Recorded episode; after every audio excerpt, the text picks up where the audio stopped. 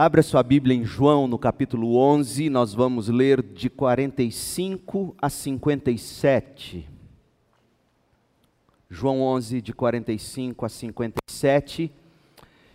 E eu quero que você pense comigo sobre o incessável amor de Deus. O incessável, o imparável amor de Deus. Muitos dos judeus que estavam com Maria creram em Jesus quando viram isso, quando viram a ressurreição de Lázaro. Alguns, no entanto, foram aos fariseus e contaram o que Jesus tinha feito. Então os principais sacerdotes e fariseus reuniram o conselho dos líderes do povo que vamos fazer? perguntavam uns aos outros. Sem dúvida, este homem realiza muitos sinais. Se permitirmos que continue assim, logo todos crerão nele. Então o exército romano virá e destruirá nosso templo e nossa nação. Caifás, o sumo sacerdote, naquele ano disse: Vocês não sabem o que estão dizendo. Não percebem que é melhor para vocês que um homem morra pelo povo em vez de a nação inteira ser destruída? Não disse isso por si mesmo, mas sendo sumo sacerdote naquele ano, profetizou que Jesus morreria pela nação inteira. E não apenas por aquela nação, mas para reunir em um só corpo todos os filhos de Deus espalhados ao redor do mundo. Daquele dia em diante começaram a tramar a morte de Jesus. Por essa razão, Jesus parou de andar no meio do povo, foi para um lugar próximo do deserto, para o povoado de Efraim, onde permaneceu com seus discípulos. Faltava pouco tempo para a festa judaica da Páscoa e muita gente de toda a região chegou a Jerusalém para participar da cerimônia de purificação antes que a Páscoa começasse. Continuavam procurando Jesus e, estando eles no templo, perguntavam uns aos outros: O que vocês acham? Será que ele virá para a Páscoa?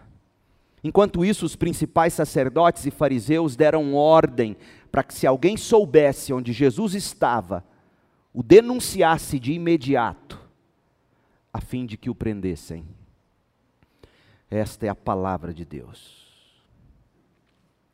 A Bíblia foi escrita com um único propósito: revelar o amor impressionante, o amor infinito, o grande amor de Deus. Essa história de amor incessante é a grande trama das Escrituras.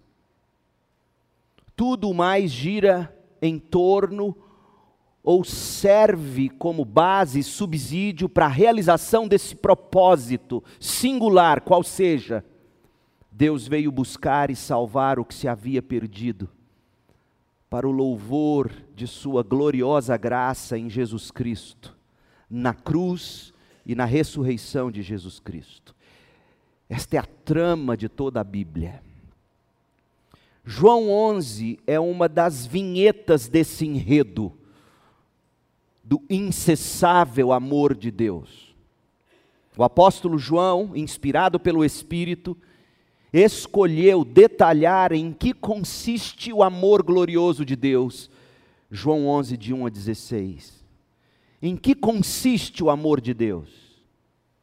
Outra coisa, como se dá a manifestação desse glorioso amor de Deus na vida ou pela vida e obra de Cristo. E aí João narra isto de 17 a 44. Nós tratamos disso nas duas últimas mensagens da série no Evangelho de João, lá em novembro de 2019. Está tudo no nosso canal no YouTube ou no site da nossa igreja na internet.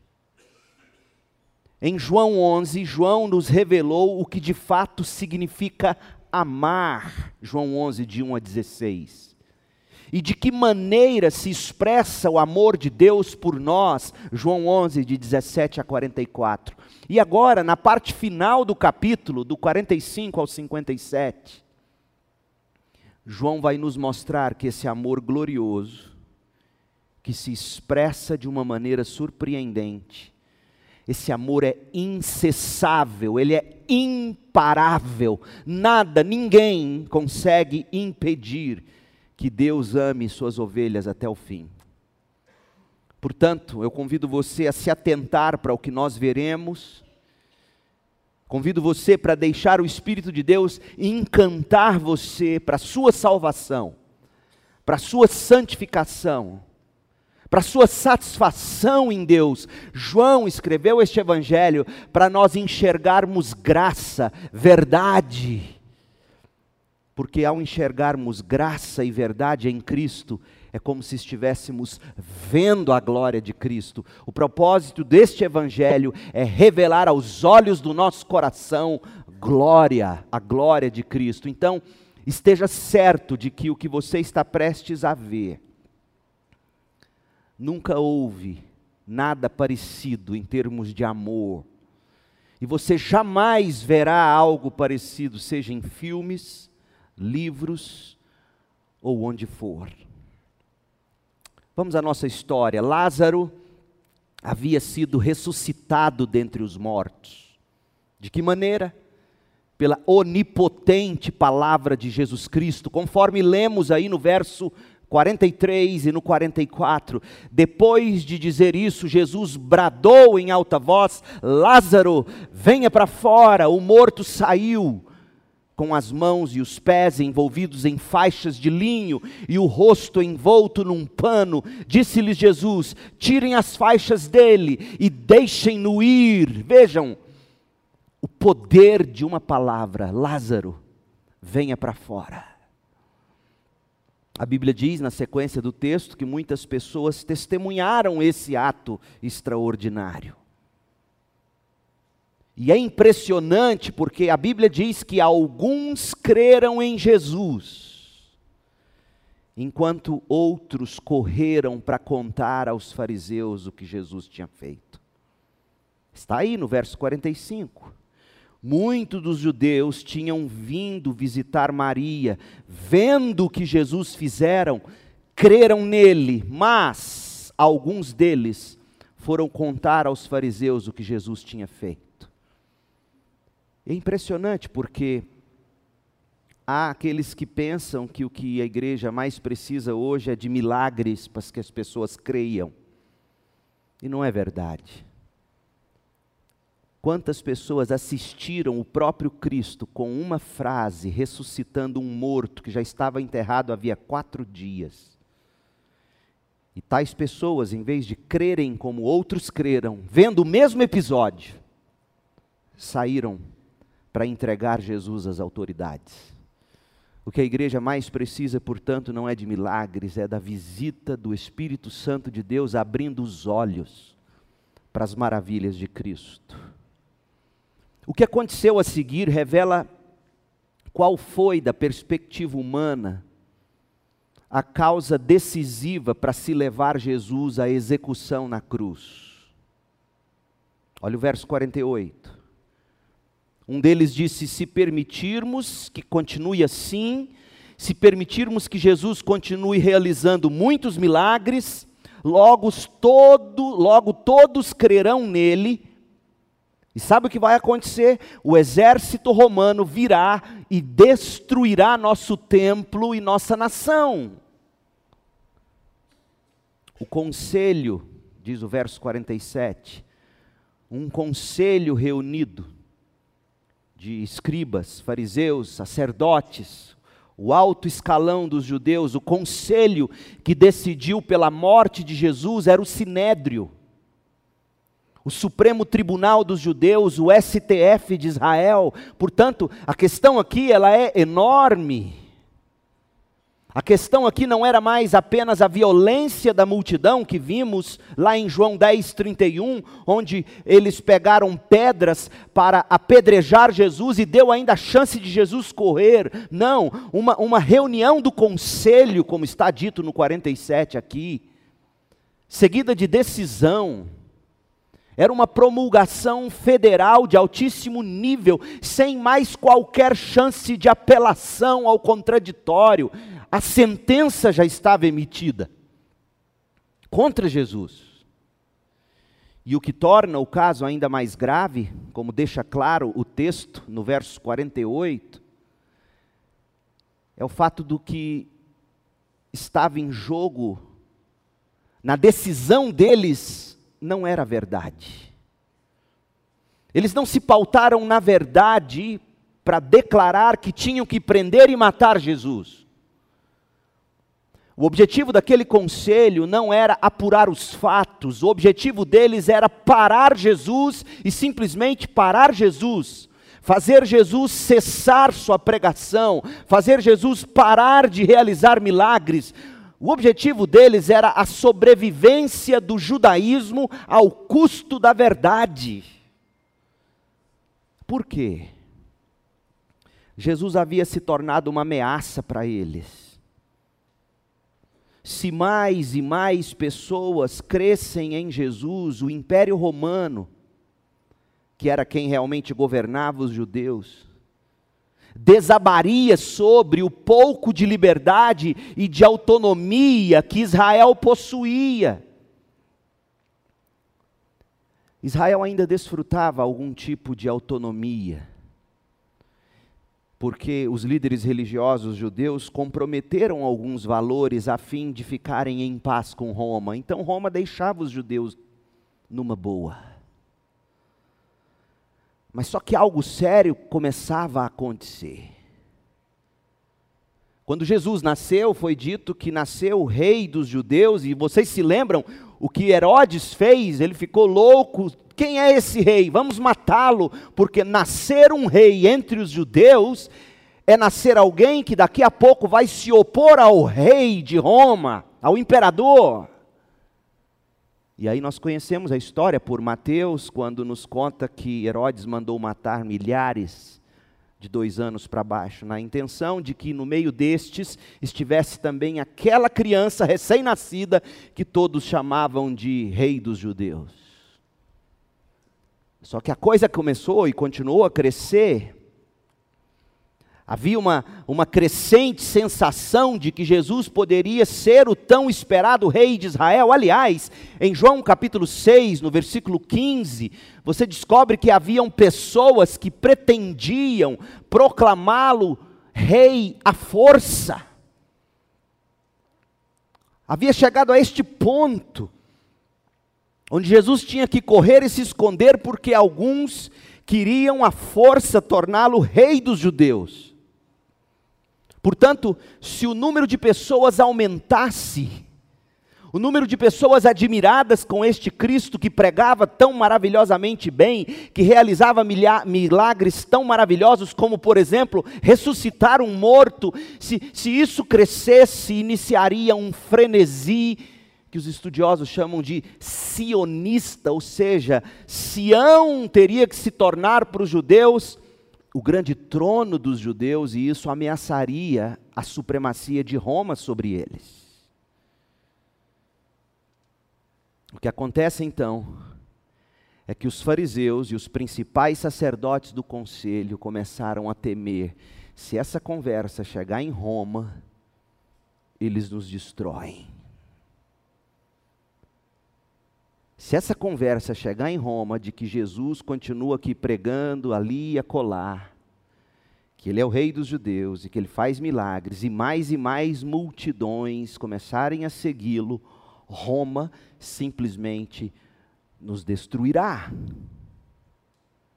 Logo, Jesus não podia mais ser tratado apenas como um blasfemador qualquer que precisava ser apedrejado no meio do povão, como tentaram fazer em João 10, 36 e 36. Jesus tinha se tornado uma ameaça para a existência da própria nação de Israel. Foi assim que os judeus passaram a vê-lo. E de fato a gente conhece a história do cristianismo, quantos cristãos não foram mortos e assassinados por Roma, porque tais cristãos se recusavam a se curvar diante do imperador, e os judeus não queriam isso. Jesus passou a ser odiado ainda mais pelos judeus. Curioso porque quem tinha vindo para salvar estava sendo temido como um destruidor. Não se iludam, portanto, meu povo, porque se aconteceu isso com o Messias, não será diferente com os seguidores dele. O que eu quero dizer é que sempre que os cristãos forem vistos como ameaça, mesmo que ao custo da verdade, nós cristãos seremos esmagados pela opinião pública, pela maioria e até pelo próprio Estado sempre que a verdade de Jesus chegar como alguma forma de ameaçar, entre aspas, a liberdade do pecador, o pecador contra-atacará, tentando silenciar a mensagem cristã, através dos seus, entre aspas, conselhos, como está aqui em João 11, 47. Conselhos da iniquidade, mesmo que eles tenham que derramar sangue. Aliás, a história de Jesus comprova isto, e a história da igreja está repleta de casos semelhantes, e a falta de tempo aqui é que não nos permite abordar como ao longo da história, desde Cristo, sempre que um cristão ou cristãos se levantaram pela verdade, eles foram calados, com boicotes e até com morte. Mas o, o que dá para dizer é que é que não vai ser diferente com a gente, com os discípulos de Jesus Cristo. Eu fico encabulado em ver as pessoas tão tão assim espantadas com certas perseguições que têm sobrevindo aos crentes nos últimos tempos. Isto é esperado, meu povo. Olha o que diz Mateus 10, 24: o discípulo não está acima do seu mestre nem o servo acima do seu senhor. Basta ao discípulo ser como seu mestre, e ao servo como ao seu senhor. Se o dono da casa, ou seja, Jesus Cristo, foi chamado de Beuzebu, pai dos demônios, quanto mais os membros da sua família, nós cristãos, se chamaram Jesus de diabo, o que vocês acham que vão chamar os crentes? Mateus 5, de 11 a 12. Bem-aventurados serão vocês quando por minha causa os insultarem, os perseguirem e levantarem todo tipo de calúnia contra vocês. Alegrem-se, regozijem-se, porque grande é sua recompensa nos céus, pois da mesma forma perseguiram os profetas que vieram antes de vocês. Em outras palavras, se conspiraram para matar o Senhor Jesus Cristo e o mataram o que te faz achar, crente, que vai ser diferente com a gente. Tenha fé, tenha coragem. Viva e fale a verdade, pratique o amor, pratique as boas obras falando a verdade. Como é que a gente consegue fazer isso? Lembrem-se das palavras de Jesus em Mateus 10, 28. Não tenham medo dos que matam o corpo, não tenham medo dos que perseguem vocês, não tenham medo dos que matam o corpo, mas não podem matar a alma. Antes, tenham medo daquele que pode destruir tanto a alma como o corpo no inferno. Temam Deus. Não se vendem dois pardais por uma moedinha, contudo, nenhum deles cai no chão sem o consentimento do Pai de vocês. Jesus está dizendo: pardal é tão baratinho, mas nenhum deles morre ou cai de um galho sem o consentimento de Deus. Até os cabelos da cabeça de vocês estão todos contados, portanto, não tenham medo, vocês valem muito mais do que pardais. Quem, pois, me confessar diante dos homens, eu também o confessarei diante do meu Pai que está nos céus. Mas aquele que me negar diante dos homens, eu também o negarei diante do meu Pai que está nos céus. Não temam. Mataram Jesus, mas ele ressuscitou. Nós também, de um jeito ou de outro, morreremos. Mas em Cristo nós já ressuscitamos e ainda ressuscitaremos para a vida eterna. Portanto, não tema, crente, não tema. De volta a João 11. Em resposta à ameaça do crescimento dos cristãos, Caifás, o sumo sacerdote, leva uma proposta para o conselho. E o que a gente vai ouvir daqui a pouco nas palavras de João sobre as palavras do sumo sacerdote Caifás, é que Caifás, em última análise, não falou por Caifás, mesmo que ele achasse que fosse. Caifás, na verdade, falou em nome de Deus. Ouça o que Caifás propôs, verso 49, João 11, 49. E o que se propôs a respeito de Jesus é o que se propõe desde então contra todo crente que se levanta pela verdade. Não se iluda. Verso 49, um deles, chamado Caifás, que naquele ano era o sumo sacerdote, tomou a palavra e disse: Nada sabeis. Não percebeis que vos é melhor que morra um homem pelo povo e que não pereça toda a multidão ou a nação? Em outras palavras, Caifás está dando uma bronca no conselho. Caifás então dá a bronca e traz uma proposta, e aqui está a proposta, a solução de Caifás: mate esse Jesus. Melhor que ele morra, melhor que morra um homem pelo povo, e isso venha a apaziguar as massas, e portanto Roma nos deixe em paz. Melhor que morra um homem pelo povo e que não pereça toda a nação. Vamos matar esse Jesus para que os romanos não nos matem. Substituam Jesus por nós. E assim tem sido desde então. Matem Cristo. Matem os cristãos para que não morramos. Matem os cristãos e a verdade deles, que a verdade deles morra com eles, para nós não perdermos a nossa vida, a vida que a gente tanto ama. O problema, meu povo, com essa mentalidade tão prevalente é que, conforme disse o próprio Cristo, quem tentar manter a própria vida vai perdê-la. Quando tentam matar um crente ou calar um crente e a sua verdade, da mesma forma que fizeram com Jesus, na esperança de que matando ou calando você poderá continuar vivendo a própria vida, o problema é que quem ganha essa vida, perde a vida. Jesus diz assim: se alguém quiser acompanhar-me, Mateus 16, 24, negue-se a si mesmo, tome a sua cruz e siga-me, pois quem quiser salvar a sua vida vai perdê-la.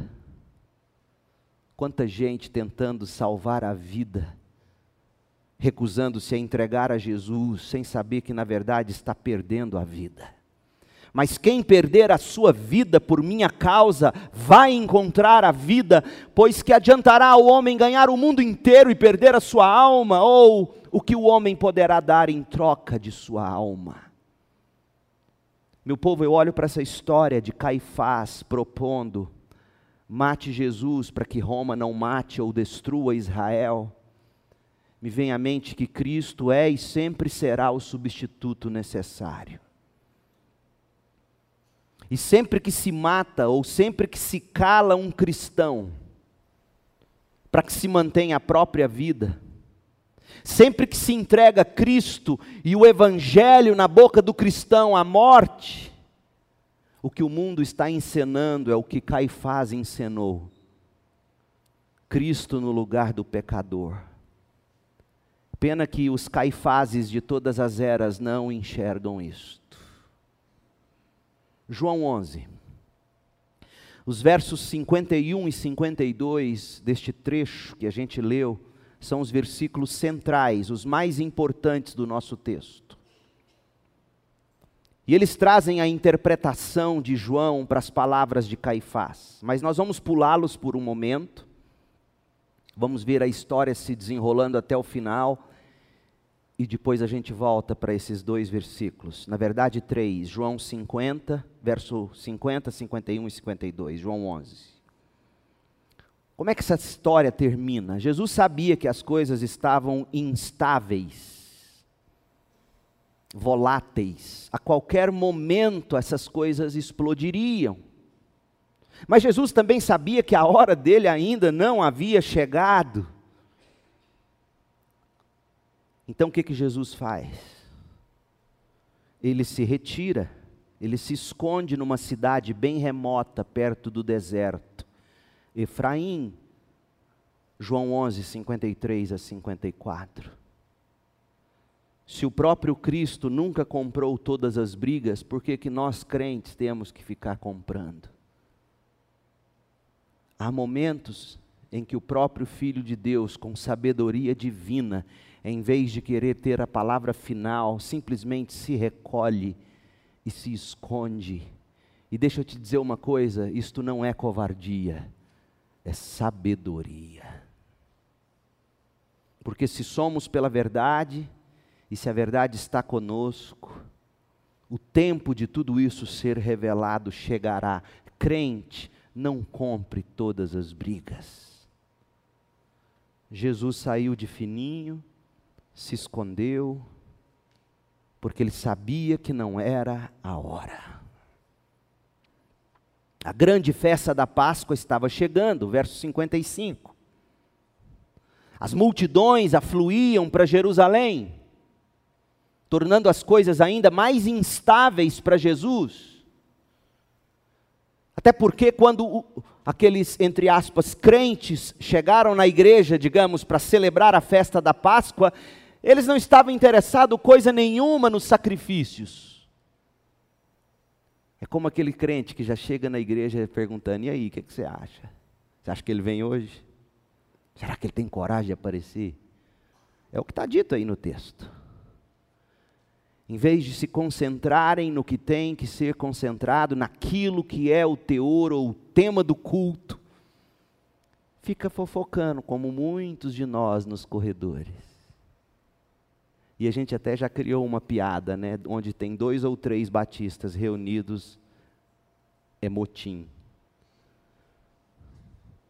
E lá estavam esses homens, reunidos, em vez de falar das grandes coisas de Deus que a Páscoa prefigurava, eles estavam lá, a boca miúda. Cadê Jesus? Vocês viram Jesus por aí? Será que ele vem? Nossa, e se vier, hein? Meu Deus. Fiquei sabendo que o conselho reuniu estão pé da vida com ele. Nossa, Caifás deu uma bronca. Você está sabendo? Imagina. Você já viu isso em igreja? Pois é, acontece. E ali Jesus era como palha seca perto da faísca da ira daquele povo. E uma coisa que a gente não pode esquecer, como diz o verso 57, é que o resultado da decisão do conselho estava em vigor. Achem esse homem, entreguem esse homem, nós vamos matá-lo. Olha o verso 57. Mas os chefes dos sacerdotes e os fariseus tinham ordenado que se alguém soubesse onde Jesus estava, o denunciasse, para que o pudessem prender. Crescia a instabilidade a morte de Jesus estava a poucos passos adiante.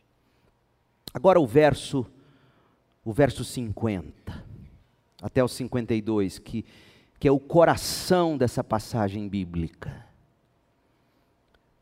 Caifás diz: Não percebem que é melhor para vocês que um homem morra pelo povo, em vez de a nação inteira ser destruída? E João nos explica João que escreveu esse evangelho. Caifás não disse isso de si mesmo. Caifás, naquele ano, era sumo sacerdote. O que ele não sabia é que, quando ele falou aquilo, ele estava profetizando que Jesus morreria pela nação judaica, e não somente por aquela nação, mas por todos os filhos de Deus, os eleitos, espalhados para reuni-los num povo. John Piper, pregando nesse texto, ele, ele argumenta que há pelo menos cinco frutos das verdades contidas nessas palavras que podem ter um efeito prático enorme para as nossas vidas ou para a nossa vida. Nós vamos ver que estas palavras trazem para nós força em tempos difíceis. Essas palavras trazem para nós conforto em face do nosso próprio pecado. Essas palavras trazem, trazem para nós confiança de que Deus sempre cumpre promessas. Essas palavras alargam o coração da gente quando a gente se vê tentado a fechar em nós mesmos, egocêntricos, egoístas. Estas palavras também alegram, alegram muito o coração de todo aquele que entendeu que ele foi salvo porque Jesus o amou de uma forma especial. Então vamos, vamos ver essas cinco verdades e no final aplicá-las. Primeira coisa que a gente enxerga aqui nos versos 50 a 52. Primeiro, Deus não apenas transformou aquela crise nacional para o bem de Israel e para o nosso bem. Deus estava naquilo desde o início, Deus planejou tudo. Eu não gosto de dizer Deus permitiu. Eu gosto de dizer Deus quis que fosse assim. Ah, como isso traz conforto. Porque quando você diz Deus permitiu, é como se você estivesse dizendo, não era bem o que Deus queria, mas vamos lá, Ele e o meu Deus, o Deus das Escrituras, não é assim. Ele tem poder para parar o que ele não quer e não gosta. Então veja, veja que, observe com atenção o que João diz sobre as palavras de Caifás. Verso 50. Caifás diz: É melhor que morra um homem pelo povo e que não pereça toda a nação.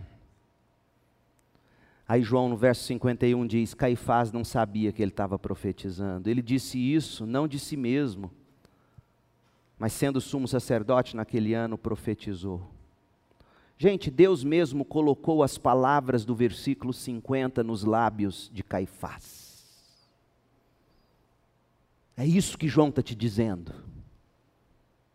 Deus, portanto, tem um significado próprio para essas palavras de Caifás num nível.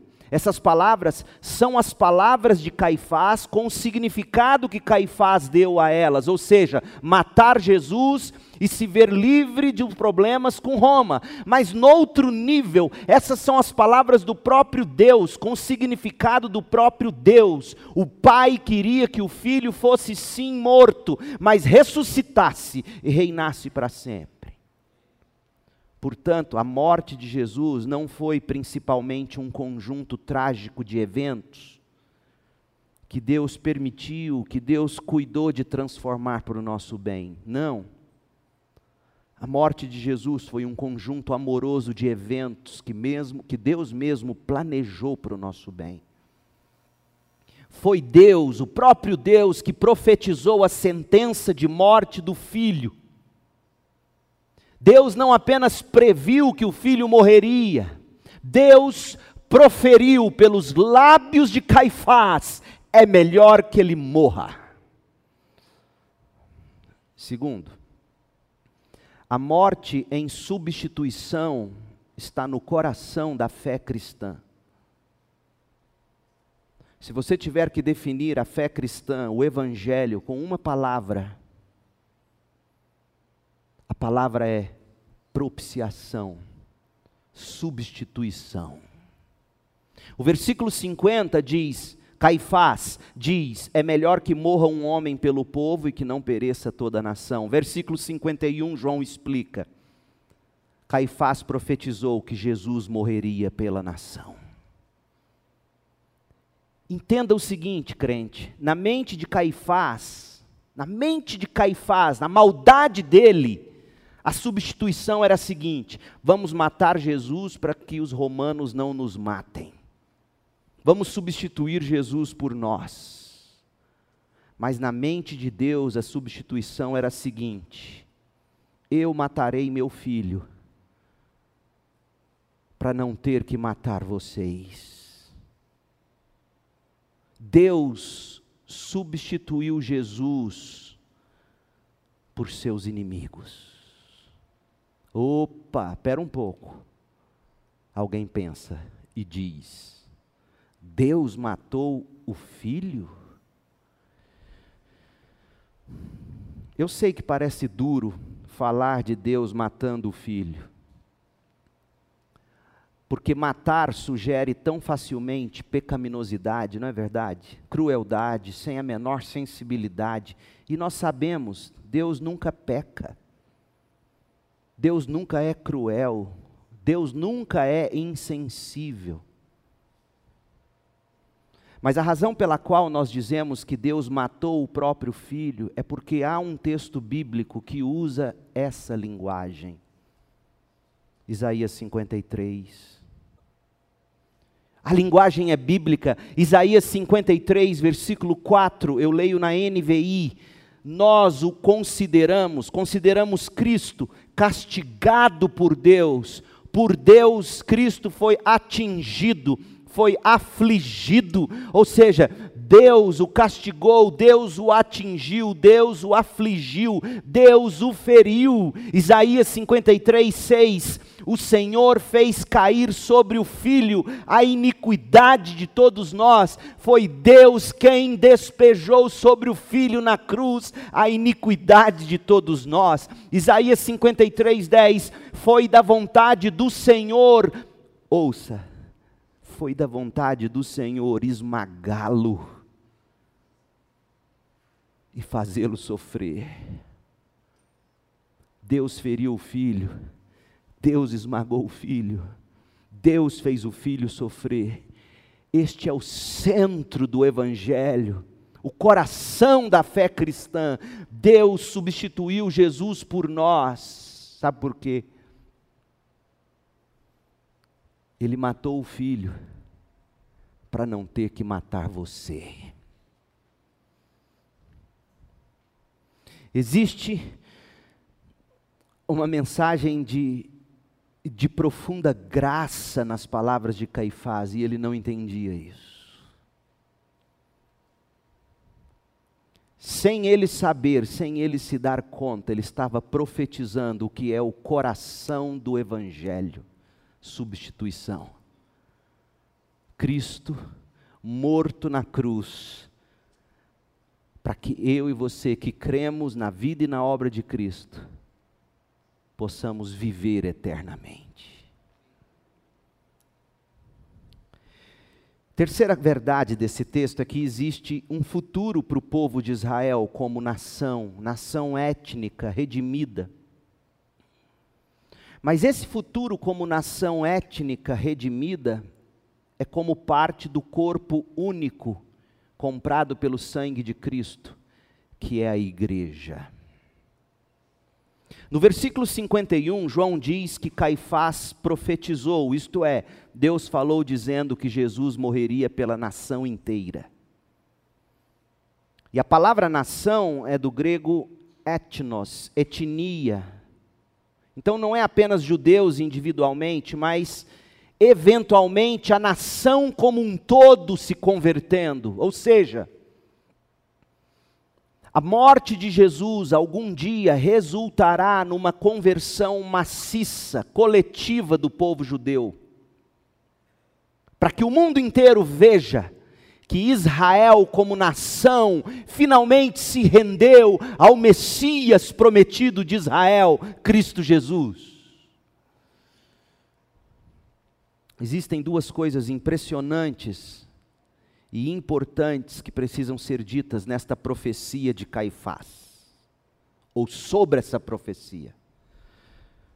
Porque João, quando explica a profecia, diz: Caifás, na verdade, está dizendo que Cristo morreria pela etnia, por Israel, mas Jesus também morreria por todos os filhos de Deus espalhados pelo mundo. A primeira coisa que a gente entende aqui é que ninguém pode ser salvo a menos que se torne judeu.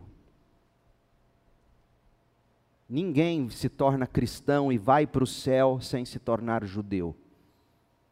Todos devem crer em Jesus, o Messias, unindo-se a Cristo, descendente de Abraão, porque todas as promessas de Deus feitas a Abraão, de abençoar as nações com a salvação, elas nos chegam através do descendente de Abraão, Jesus Cristo.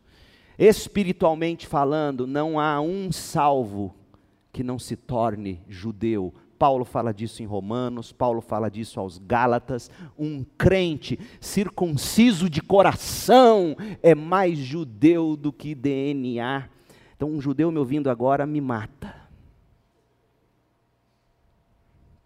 Mas é neotestamentário. Então, primeiro, todo crente se torna espiritualmente falando um judeu. Do contrário, ele não herdaria as promessas feitas por Deus a Abraão e seus descendentes. A segunda verdade, o outro lado da moeda é a seguinte: a nação judaica não pode ser salva a menos que ela se torne parte da igreja de Cristo. Esse é outro escândalo. Somente em Jesus Cristo há salvação, e aqueles que estão em Cristo são um só corpo. A igreja, Efésios 5, 23, Colossenses 1, 18. Então, quando lemos o Antigo Testamento, quando lemos a carta aos Romanos, não pode escapar a verdade de que a aliança de Deus com o Israel étnico é irrevogável. E não será satisfeita em sua plenitude até um dia, quando uma, uma geração futura vai assistir uma conversão em massa de judeus ao Messias Jesus Cristo. De onde eu tiro isso? Romanos 11, verso 11. Acaso o povo de Deus, que é o Israel étnico, tropeçou e caiu sem possibilidade de se levantar? Claro que não, foram desobedientes e por isso Deus tomou ou tornou a nação, a salvação acessível aos, aos gentios. Então, quando, quando os judeus, etnicamente falando, recusaram Jesus, mataram Jesus, Deus se voltou para nós, brasileiros, gentios. Para que o próprio povo dele, os judeus, sentissem ciúme. E em algum momento da história, a nação como um todo, aqueles que estiverem vivos, algo maciço acontecerá, eles olharão para o Cristo e finalmente se renderão ao Messias, Jesus Cristo. E o mundo reconhecerá: os judeus se voltaram para o Messias. Oh, meu povo, o tropeço de Israel traz salvação a nós, gentios, e a salvação dos gentios acaba trazendo Israel ao Messias. Sabe do que, que Paulo chama isso? Mistério de Deus, sabedoria de Deus.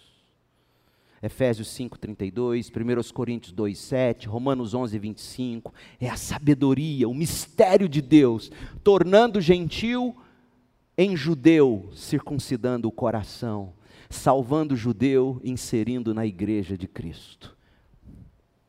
Quarto lugar, o sangue de Jesus comprou uma igreja racial e etnicamente diversa. Porque olha João 11, 11 o João 11, 51, Jesus morreria pela nação judaica, e não apenas pela nação judaica, mas pelos filhos de Deus espalhados por todo o mundo redimindo judeus e gentios num povo, a igreja é o povo de Deus. O significado aqui é que Cristo morreu para redimir Israel e para salvar gentios. E nós cantamos algo sobre isso hoje no momento de cânticos, e João deixa isso claro em Apocalipse 5, de 9 a 10, quando fala que diante do trono gente de toda tribo, língua, povo e nação cantava ao Cordeiro. E a última verdade, para a gente fazer, fazer as aplicações. Dentro dessa oferta universal de salvação, para judeu, para gentil, Deus tem um desígnio particular na morte de Cristo converter seus eleitos os filhos dispersos de Deus e trazê-los para si.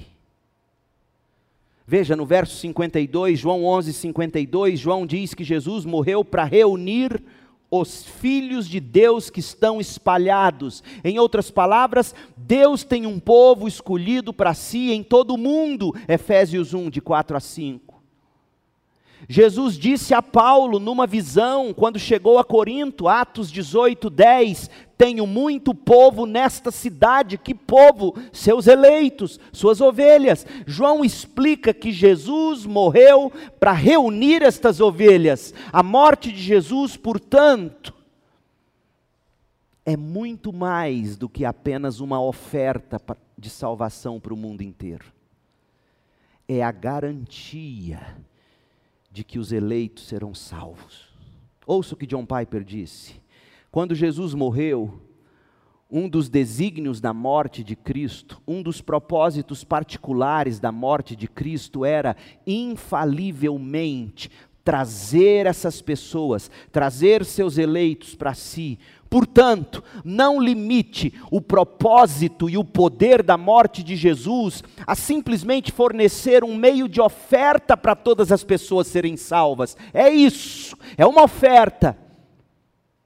Venham a mim todos, é uma oferta mas é mais do que uma oferta, gloriosamente mais do que uma oferta, é também o poder e o propósito de vencer a rebelião dos eleitos de Deus e trazê-los à fé para reunir os filhos de Deus. Meu povo, Cristo morreu não apenas para oferecer salvação ao mundo, Sim, aleluia, glória a Deus pela oferta verdadeiramente universal. Vinde a mim todos, porque Deus amou o mundo de tal maneira que deu seu Filho, para que todos no mundo inteiro que se arrependam e creiam, venham e tenham vida eterna. Jesus morreu para ofertar salvação a todos.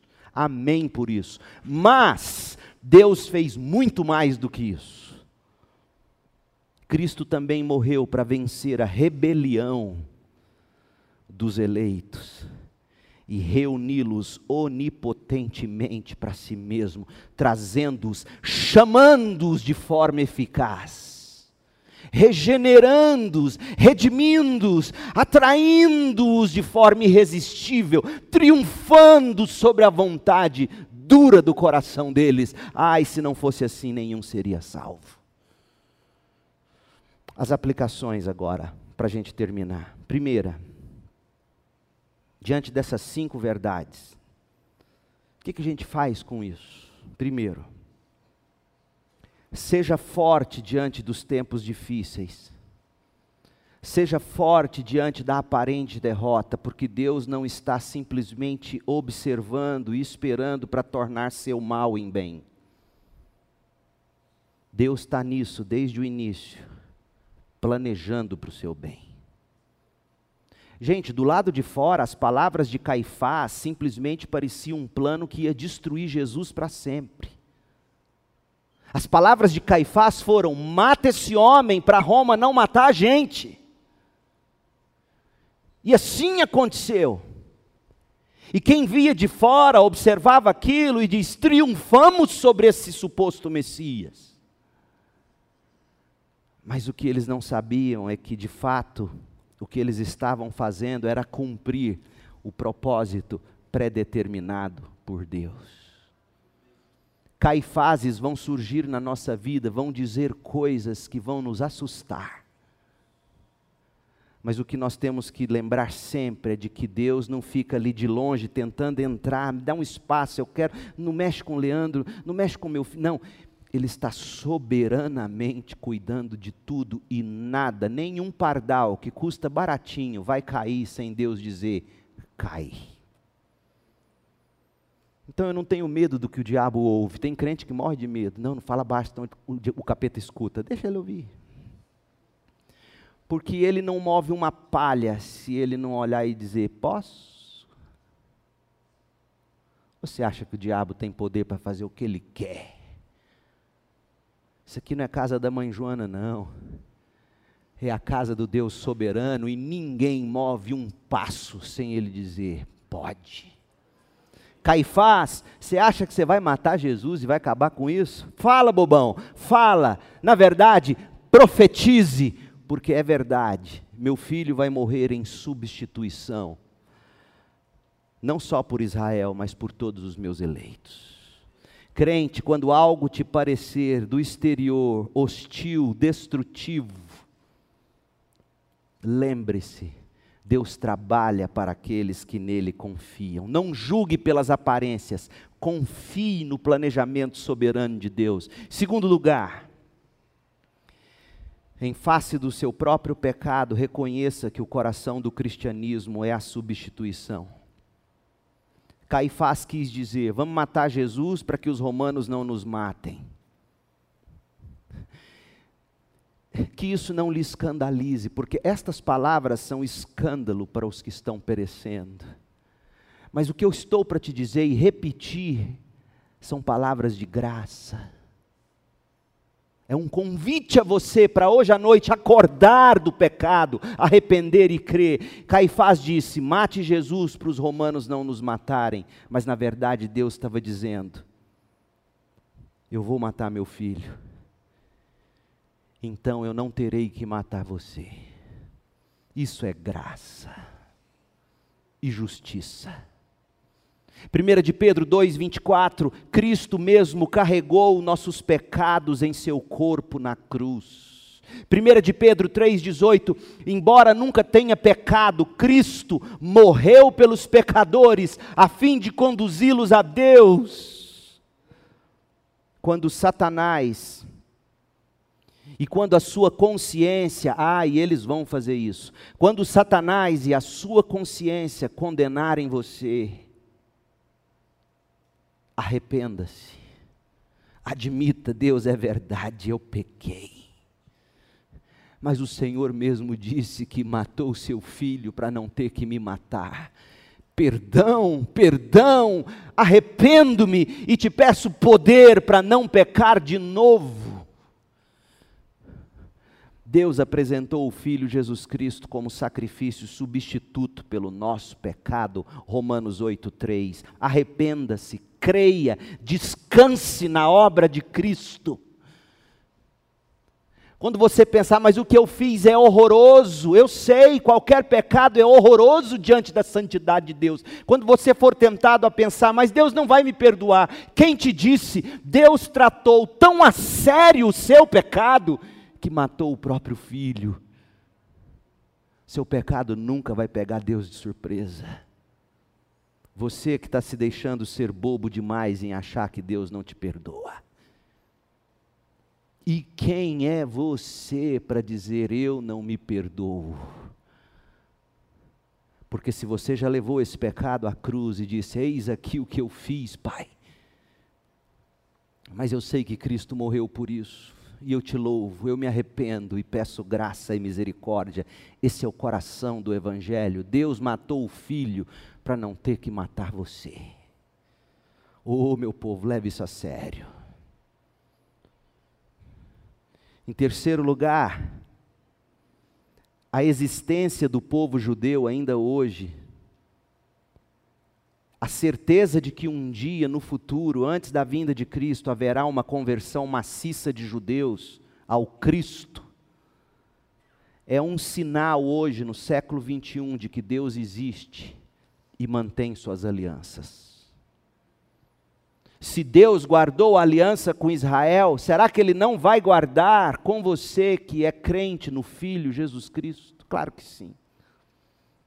Uma grande novelista, que viveu durante 30 anos como ateu, Anne Rice, converteu-se e em 2005 ela escreveu um livro em inglês chamado Christ the Lord Out of Egypt, Cristo o Senhor fora do Egito, onde ela vai contar é uma novela e ela conta da história da conversão dela. Sabe o que fez essa mulher um dia acordar e falar: peraí, Deus existe. Buscou conhecê-lo, deu de cara com o Filho eterno de Deus, ressurreto e vitorioso, arrependeu-se, creu para a salvação e hoje é salva. Escreveu dezenas de novelas sobre vampiro, Anne Rice, antes de ser crente. Ela fala que um dia ela se deu conta de que o povo judeu só ainda existe no mundo porque Deus deve mantê-los, não é possível. Ela falou tanta coisa ao longo da história dos hebreus, desde a escravidão no Egito. Tanta coisa aconteceu, holocausto, tanta coisa, e os judeus estão aí, ela disse: só pode ser Deus. Aí ela concluiu dizendo assim: não haveria Israel se não houvesse Deus a promessa de Deus a Israel é a garantia de que Deus não abandona o que ele promete. E a promessa de Deus a Israel não é tornar Israel supremo sobre outras nações. Não, não estou falando geopoliticamente.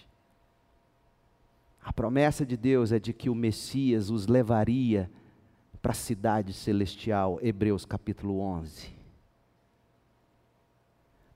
E se Deus fez isso e faz isso com Israel, aquele que começou em você a boa obra de salvação vai terminar.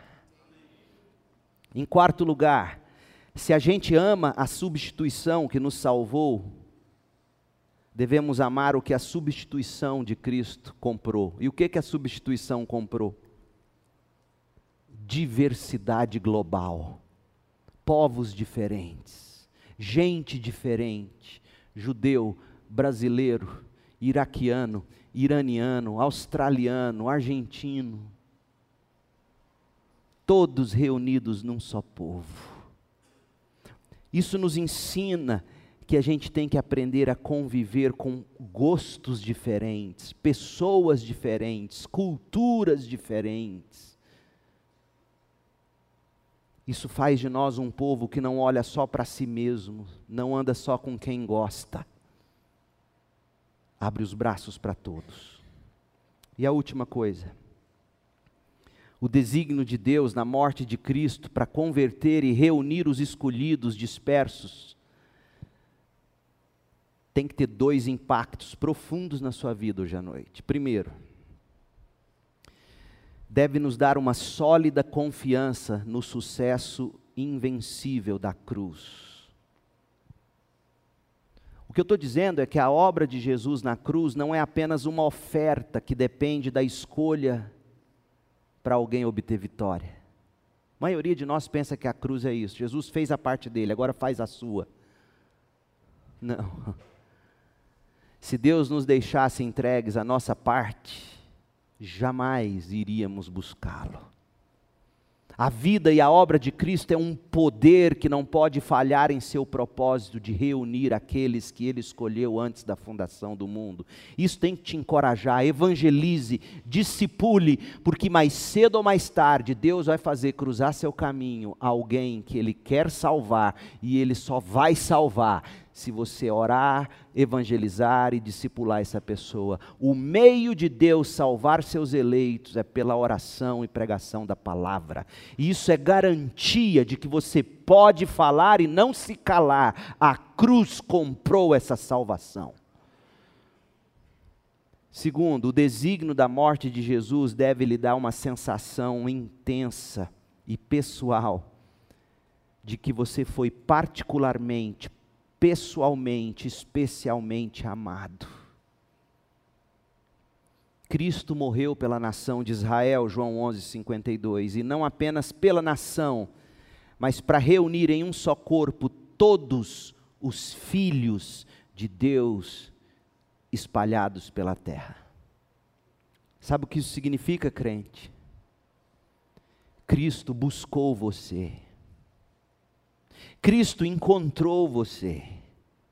Cristo reuniu você para si. Cristo fez isso pelo sangue na cruz. E quando você diz com o apóstolo Paulo, vivo pela fé no Filho de Deus que me amou, se entregou por mim. Sabe o que você está dizendo? Você está dizendo que ele não apenas ofereceu amor na cruz por você, mais do que isso, ele te buscou com amor, ele te conquistou com amor, ele despertou você em amor, Ele satisfez você em amor, e agora, vivo, regozijante e alegre, você canta alegremente o amor de Deus por mim, por você. O amor de Deus é incessável, gente. Nada, nem ninguém, nem a rebeldia do seu coração vai te separar do amor de Deus em Cristo Jesus, porque quando Ele quiser, Ele quebrará seu coração, Ele lhe dará um coração de carne, e Ele vai fazer você amá-lo, porque é Ele quem busca, é Ele quem desperta, é Ele quem regenera, Ele não apenas morre e ressuscita, para dizer: está aqui a oferta. Ele faz isso.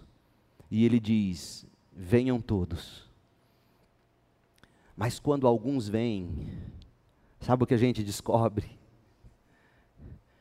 Cristo não apenas morreu por mim, Cristo não apenas me ofereceu amor, Ele me buscou, Ele me chamou pelo nome.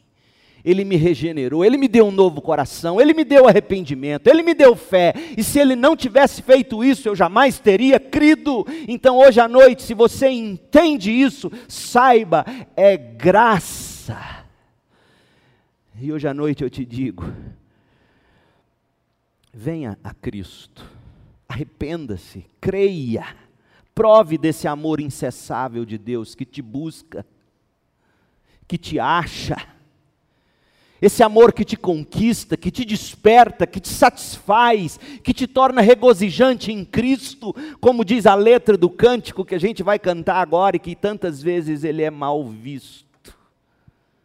Por causa do nome no título, mas nosso ministro é teólogo e poeta o bastante para saber fazer os ajustes. E nós não vamos cantar ousado amor de Deus, nós vamos cantar grande amor de Deus. Na verdade, eu queria que fosse imparável amor de Deus, mas a rima não deixa. Belo amor de Deus, olha a letra: inimigo eu fui, mas teu amor lutou por mim tem sido tão, tão bom para mim, não tinha valor, mas tudo pagou por mim, tem sido tão, tão bom para mim, ó oh, impressionante, infinito e, e grande amor de Deus, traz luz para sombras, escala as montanhas para me encontrar, derruba muralhas, destrói as mentiras para me encontrar, oh, impressionante, infinito e grande amor de Deus. Vamos cantar isso hoje à noite, encerrando esse culto com a ideia de que Jesus sim morreu no meu e no seu lugar. Não apenas para nos ofertar salvação, ele oferta a todos, mas é mais do que isso. Aqueles que desde antes da fundação do mundo ele amou e predestinou, este ele chama. E se hoje à noite você ouve esta voz, venha, arrependa-se e creia para a sua salvação. Vamos ficar em pé e vamos cantar o grande amor de Deus.